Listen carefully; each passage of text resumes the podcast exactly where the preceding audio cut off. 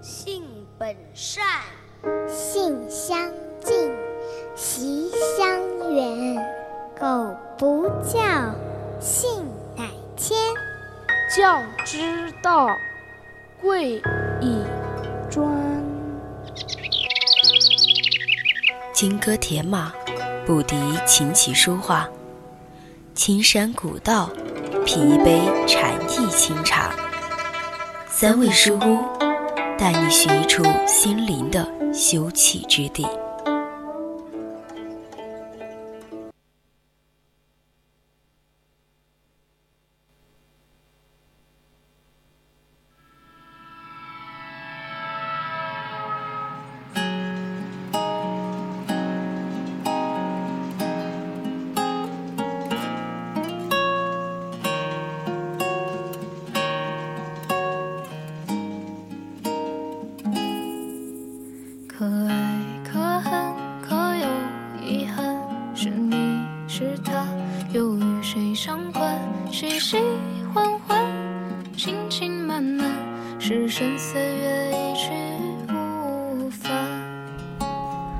我们一生中可能会遇到很多问题，像爱情、婚姻、旅行、死亡，还有存在价值。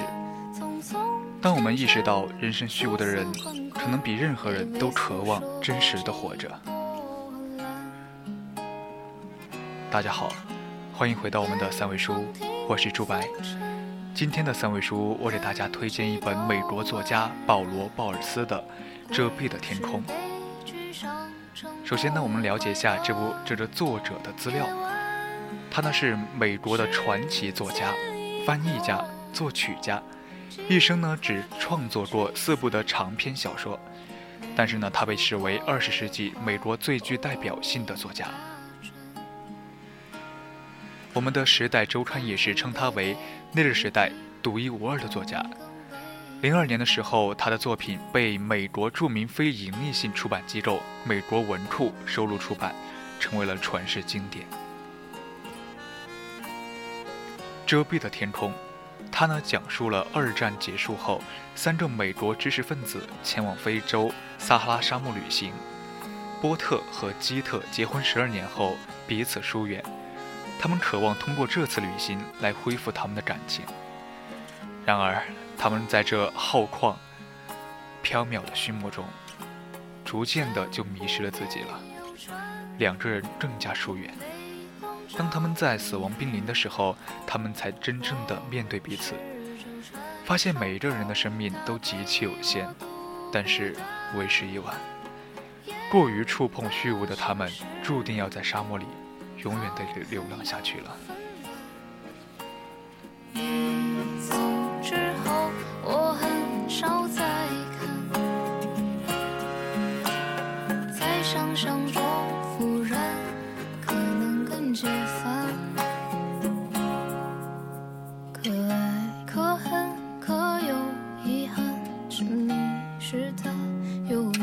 上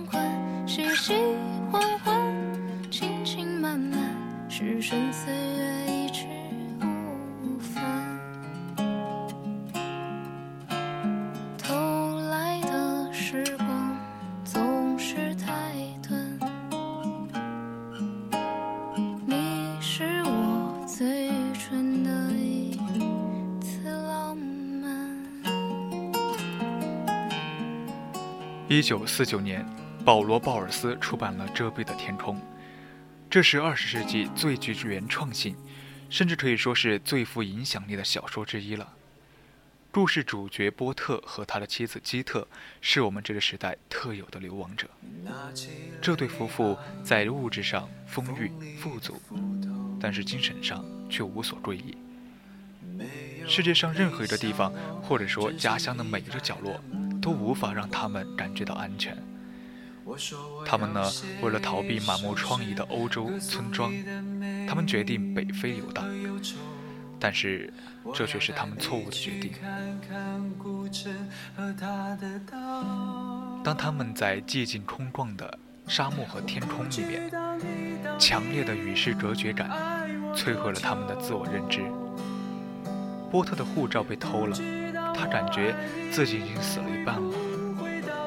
这呢也颠覆了他们对彼此关关系的一个信念了。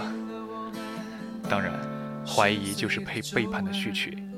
他们开始在所有方面都背叛彼此，甚至背叛成为一种本能。基特抛弃了生命垂危的波特，转投了另一个男人的怀抱。多快乐呀！他想到，不不必负责任，也不必为将来即将发生的事情做决定。后来，他成了阿拉伯商人贝查尔西姆的小妾。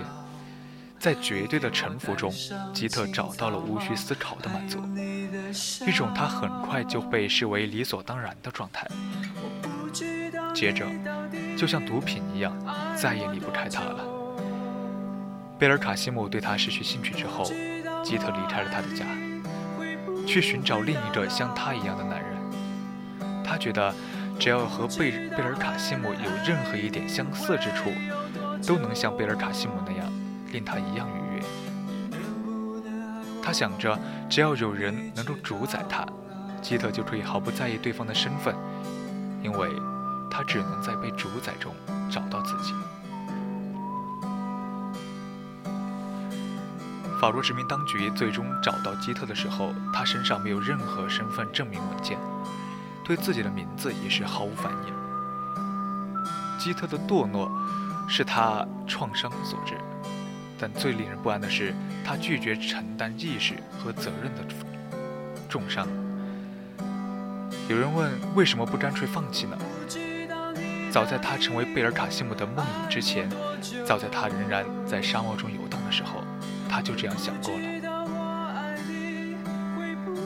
他正奋力抵触自身的存在的时候，他所想的、所做的，不过是照常吃饭睡觉，然后。顺从地迎接征兆的降临。他能想到的最严厉的惩罚是什么呢？他们会强迫他站在一面大镜子前，对他说：“看啊，黑色的梦境将会被打碎，恐怖之光将会源源不断地照进来。”有人说，遮蔽的天空像一场噩梦一样。这本书的字句太容易让我们迷失其中了。因为它暗藏一种非现实的恐惧。这部小说的力量恰恰就在于，它会迫使我们直面现实。可能每一个人内心深处都藏着一个充满诱惑力的声音，他告诉你要拒绝责任，拒绝选择的苦劳，因为这样会带来莫大的自由，哪怕正是因为那些选择造就了今日的你。黄金时代，细看过沉默的大多数，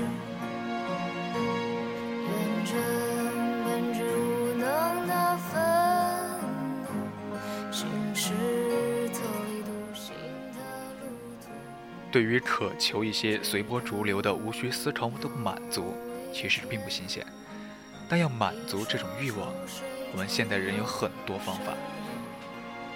这些东西呢，可以毫不留情地侵蚀我们每一个人的价值感。我们一些节节派败退的抵抗，是我们这个时代这个舞台上最引人注目的一出戏剧了。遮蔽的天空以坚定不移的目光观察这样的挣扎，冷静而中立的就描绘出了走向投降的这一步。它里面呢，语言非常的纯粹、直接、冷静，而且自信。在寻常的生活和最奇异、最可怕，或者是最滑稽的场景中，不动声色的就从容游走了。他呢也不会透露作者在书中一些角色以及他们的遭遇的超乎承受能力的事件，他的看法他都不会透露出来。作者的叙事就像神话一样不容置疑，于是啊，我们就心悦诚服地接受了它。当我们在接受神话一样，无需任何的说明或者是解释。就像文章里面有一句，他说：“他盯着他一看了一眼，默默抓了一把随处可见的尘土，然后将砍断的指头拼回原来的位置，将尘土撒在上面，轻声说道：‘感谢安拉。’”那今天的三味书就到这里了，我是朱白，我们下期再见。欢迎大家在下周日同一时间继续锁定我们的节目，拜拜。